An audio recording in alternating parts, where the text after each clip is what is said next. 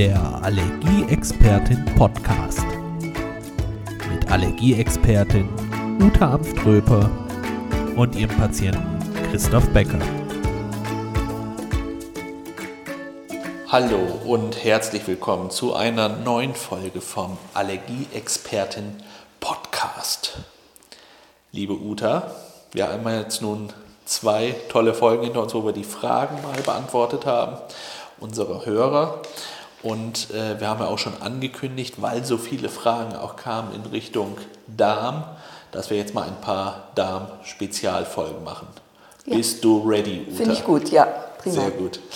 Ähm, lass uns doch heute einfach mal anfangen, weil das kam immer wieder, ähm, die Frage nach der Darmflora. Ne, das ist ja auch so ein Wort, was sehr modisch geworden ist, sage ich mal.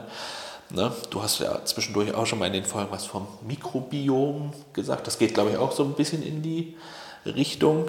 Genau. Ähm, ja, vielleicht erzählst du einfach mal was so über dieses ja. Thema Darmflora, Mach Mikrobiom. Ich. Und ich stelle wieder zwischendurch meine schlauen Fragen. Genau. Schlau, aber völlig unkompetent. Ja, erstmal, erstmal ist es ja sehr positiv, ne, dass Darmflora, Thema Darm wieder ein bisschen mehr ähm, allgemein beachtet wird. Ja. Und ja, wie gesagt, Darmflora-Untersuchungen, damit kommen ja einige Patienten schon an oder die äh, fordern das hier an oder wir besprechen das. Und äh, ähm, bei den Darmbakterien kann man einfach erstmal sagen, gibt es äh, sozusagen Bakterien, die gut sind und die schlecht sind. Das wird so allgemein so eingeteilt. Insgesamt sind aber selbst die Schlechten wichtig. Mhm. Also es gibt welche, die, die müssen halt alle in einem ausgewogenen Verhältnis sein. Okay. Es gibt so welche, die, das nennt man Fäulnisflora. Da kennen viele. Fäulnis? Fäulnis hört sich, das eklig, jetzt, genau, hört sich schon mal wieder eklig ja. an. Und, ähm, Herzlich willkommen bei unserem Ekel-Podcast. genau. da kennen Mach einige, weiter mit der Fäulnis hier. Ja, da kennen einige Patientinnen den äh, Patientinnen äh, den Ausdruck auch E. coli oder Enterokokken. Okay. Ne, das ist schon mal ein bisschen geläufig und die gehören dazu und noch viele andere. Und da ist es einfach nur wichtig, dass die im Normalbereich sind. Im, also mhm. auf dem Laborzell sieht man das ja im grünen Bereich. Ja. Und dann gibt es die sogenannte Säuerungsflora, okay. weil ja der pH-Wert im Darm äh, sauer sein sollte, wenn alles in Ordnung ist. Okay. Und ähm, diese Säuerungsflora, das kennen auch schon ganz viele. Das sind Lactobacillen oder Bifidobacillen. Ne? Bifi? Bifido. Okay. Nicht Bifi. Bifido, ne? Genau. Und ähm, diese beiden Sorten sozusagen, die müssen in einem, wie gesagt, ausgewogenen Verhältnis sein. Und ähm, das Ganze ist eben halt so ein, so ein Teufelskreis. Okay. Wenn also jetzt, wie, wirklich wie ein Kreislauf. wie ein Kreislauf. Ja? Ich habe das ja auch in meinem Flyer dargestellt. Ja. Äh, ist, die, ist die Säuerungsflora zu wenig? Ähm, kann die Fäulnisflora sich ausbreiten? Das okay. ist ja immer so, deswegen nie also man sagt zwar, das sind die Guten, das sind die Bösen oder so, aber das kann man so eigentlich nicht sagen. Ne, die einen können ohne die anderen nicht. So ganz genau. Ungefähr. Und sie verdrängen sich gegenseitig. Das ah, heißt, wenn okay. ich jetzt sehe, in der Fäulnisflora äh, sind welche äh, zu hoch oder auch zu niedrig, ja. dann äh, ist das ganz klar, dass dann in der Säuerungsflora auch irgendwas zu hoch und zu niedrig ist, okay. weil die sich verdrängen. Und was passiert, also wenn das ja, was quasi im dann? Gleichgewicht ist irgendwie? Genau. Weil das also, höre ich da jetzt raus. Eigentlich am besten wäre es, wenn es im Gleichgewicht ja, so ungefähr ja. wäre, oder? Also ist jetzt zu wenig äh, Säuerungsflora da, kommt es ja ähm, zu einem Säuremangel. Ja. Das heißt, der pH-Wert geht hoch ins Basische, also mhm. ins Gegenteil. Das macht Verdauungsbeschwerden. Ah, okay. Das kann zu Enzymfehlfunktionen führen in, in der Bauchspeicheldrüse. Mhm. Das wiederum führt zu unverdauten Nahrungsmitteln. Das wiederum kann, also es ist immer alles kann ja. und alles nicht sofort und jetzt, sondern dauert alles. Ne? Kann zu einem undichten Darm führen. Thema Leaky Gut besprechen wir aber nochmal. Ähm, und das ist dann wieder, ähm, wieder die Voraussetzung, dass wieder Fäulnisflora zu viel entsteht. Und dann Okay. geht es immer weiter in, der, in dieser Runde. Ach krass. Das ist wie so ein Teufelskreis. Ja. Und wenn äh, man jetzt so eine Darmflora-Untersuchung macht, dann ist ja jetzt nicht nur die Darmflora dabei, sondern eben auch, also bei mir jedenfalls, auch die Verdauungsrückstände Mhm. Und die Bauchspeicheldrüsenfunktion und ob der Darm eben halt abgedichtet ist. Das war ja auch das, was wir bei mir haben. Das haben wir getestet, auch ne? bei Und da war ja auch, dass ich jetzt Enzyme so ein bisschen. Genau. Und da, schlucken muss. Genau, und da kommt es eben darauf an, diesen Teufelskreis zu unterbrechen. Okay. Und zu sagen, so wie wir das bei dir auch gemacht haben, so jetzt gehen wir erstmal die Enzyme und dann eben noch die Probiotika und Ja. dies und das noch obendrauf. Äh, bei dem einen muss nochmal die Leber unterstützt werden, bei dem nächsten muss nochmal der Darm entsäuert werden. Es gibt da unterschiedliche Möglichkeiten, Ja. aber wichtig ist einfach mit dem Richtigen anzufangen. Ja. Und ähm, ich denke, irgendwann machen wir vielleicht auch noch mal eine Folge über Probiotika, weil da ist mir jetzt auch aufgefallen, äh, ich kriege dann manchmal auch von Patienten, die sich hier anmelden, die hatten dann im letzten oder vorletzten Jahr schon mal woanders eine Stuhlanalyse und sagen mir dann, ja, da habe ich das und das bekommen, aber äh, das hat überhaupt nichts gebracht. Und ich gucke dann auf den Befund und denke, ja, nee, ist klar. Ähm, Da hätte erst was anderes gemacht werden ja, äh, wenn ich, ähm, ich kann nicht, wenn ich äh, einen Mangel an E. coli habe, dann gebe ich nicht E. coli. Also es ist eine Wissenschaft für sich. Ja. Und ähm, gut, das war gut gedacht, aber es hat eben äh, nichts gebracht. Und ähm, ja, warum ist das so wichtig mit der Darmflora? Weil die eben nicht nur diese Beschwerden da macht, die ich erzählt habe, sondern eben auch, ja, die, die Darmbakterien haben ganz viele Aufgaben. Okay. Ne? Also die, die regulieren zum Beispiel auch das Zusammenziehen und Entspannen der Dickdarmmuskulatur. Krass. Da da, das ist wieder Thema Stress. Ne? Ja, wenn ja. ich jetzt Stress habe und dann, dann klappt das eben nicht alles so. Und wenn die Darmbakterien nicht in Ordnung sind, ne, dann ist das auch ein Grund.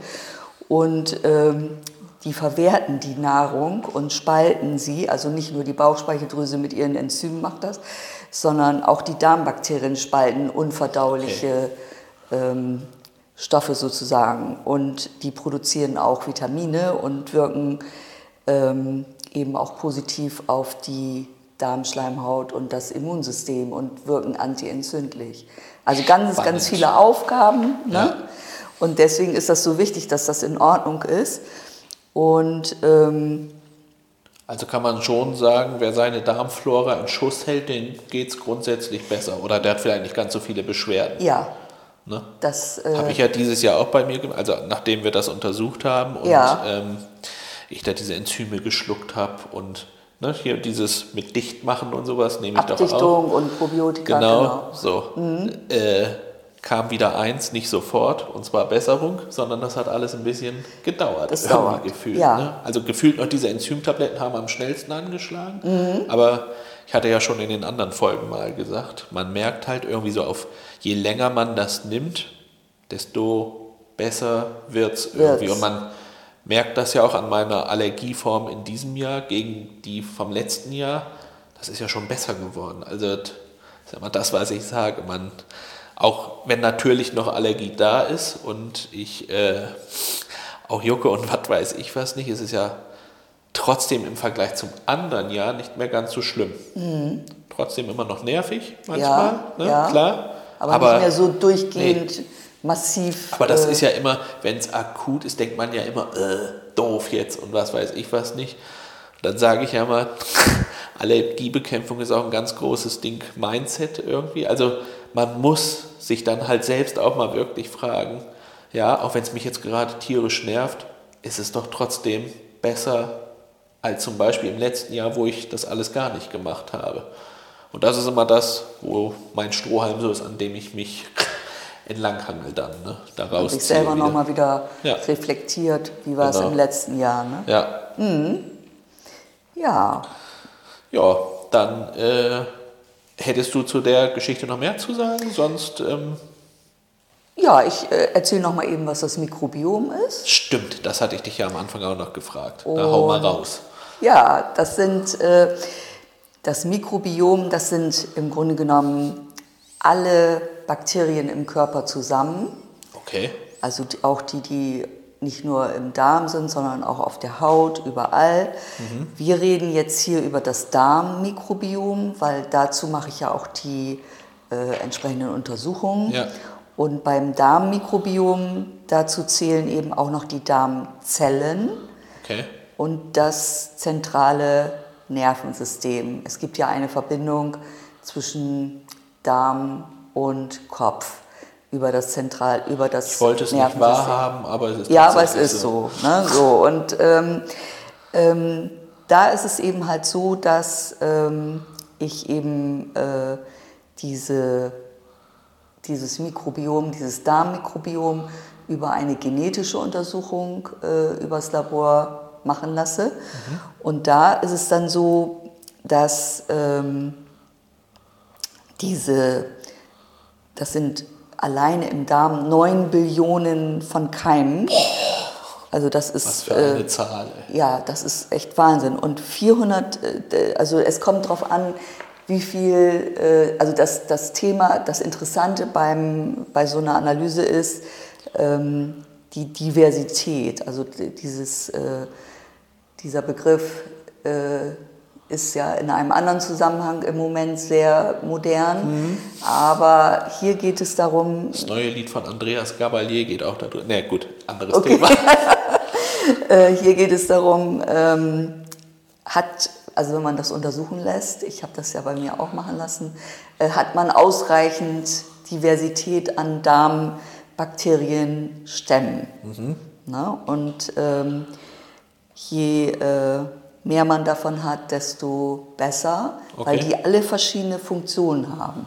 Also das Interessante an so einer Analyse ist, dass man nicht nur feststellt, ähm, welche Bakterientypen äh, dominant sind. Also äh, das wird so unterschieden äh, in drei Typen. Entweder ist man der Typ 1, 2 oder 3. Und je nachdem hat man dann, je nachdem hat man dann so eine Dominanz von verschiedenen Bakterienstämmen. Aber das Interessante daran ist noch, ähm, dass die Hinweise geben auf die Ernährungsweise, also wie man sich bislang ernährt hat, und Hinweise, So ein Mist. ja, so, Das heißt, es kann so- doch genau. nachvollzogen werden, Ja. dass ich zu viel Schokolade esse. oder Ja, so. so ungefähr. Ähm, oder eben, dass sie den Hinweis geben, mit welchen Lebensmitteln oder Präparaten am Anfang man das wieder in die richtige Richtung äh, bringt. Und ich habe gelesen, dass das schon manchmal nach drei Wochen, also gut, nach drei Wochen macht man jetzt nicht schon wieder so eine teure Analyse, aber ähm,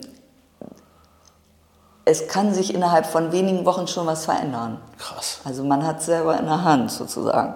Und res- interessant sind dann noch ähm, die Stoffwechselleistungen, die bestimmte Bakterien okay. im Darm vollbringen. Ja. Und da sind das zum Beispiel so welche, ja, die die Milchsäure bilden oder die die Buttersäure bilden oder die schleimabbauenden Bakterien oder die bestimmte Stoffe, Sulfat hat man schon mal gehört, machen bestimmte Bakterien zu viel und dann müssen wieder andere die reduzieren und ähm, das sind alles so ganz wichtige Hinweise auf den Stoffwechsel und danach kann man dann entsprechende ähm, Medikamente eben auch äh, verordnen. Okay. Und, äh, aber auch hier ist es eben wichtig, nicht der einzelne Keim ist gut und schle oder schlecht, sondern insgesamt wird das betrachtet ähm, wie so ein Gesamtbild sozusagen. Und ähm,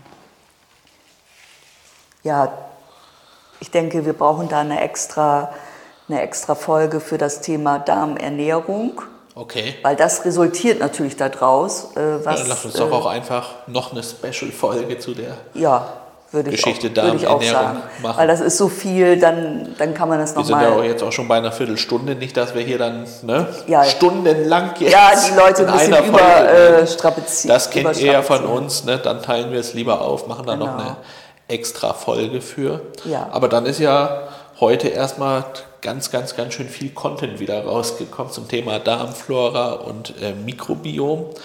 Interessant, wie dieser ganze Mechanismus da so funktioniert, auch was du gesagt hast, da mit den Bakterienstämmen hier vollen ist und was weiß ich. Und Ja. die ne, können nicht ohne, aber auch nicht miteinander und sehr, sehr interessant.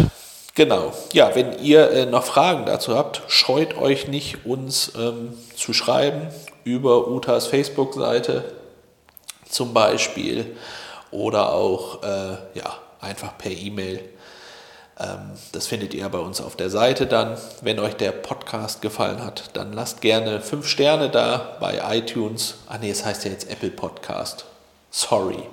Ähm, ja, und äh, auch bei den ganzen anderen Podcast-Portalen dürft ihr uns gerne gut bewerten. In diesem Sinne, ähm, macht es gut bis zum nächsten Mal. Bleibt uns treu und wir sagen wieder beide zusammen. Tschüss. Tschüss.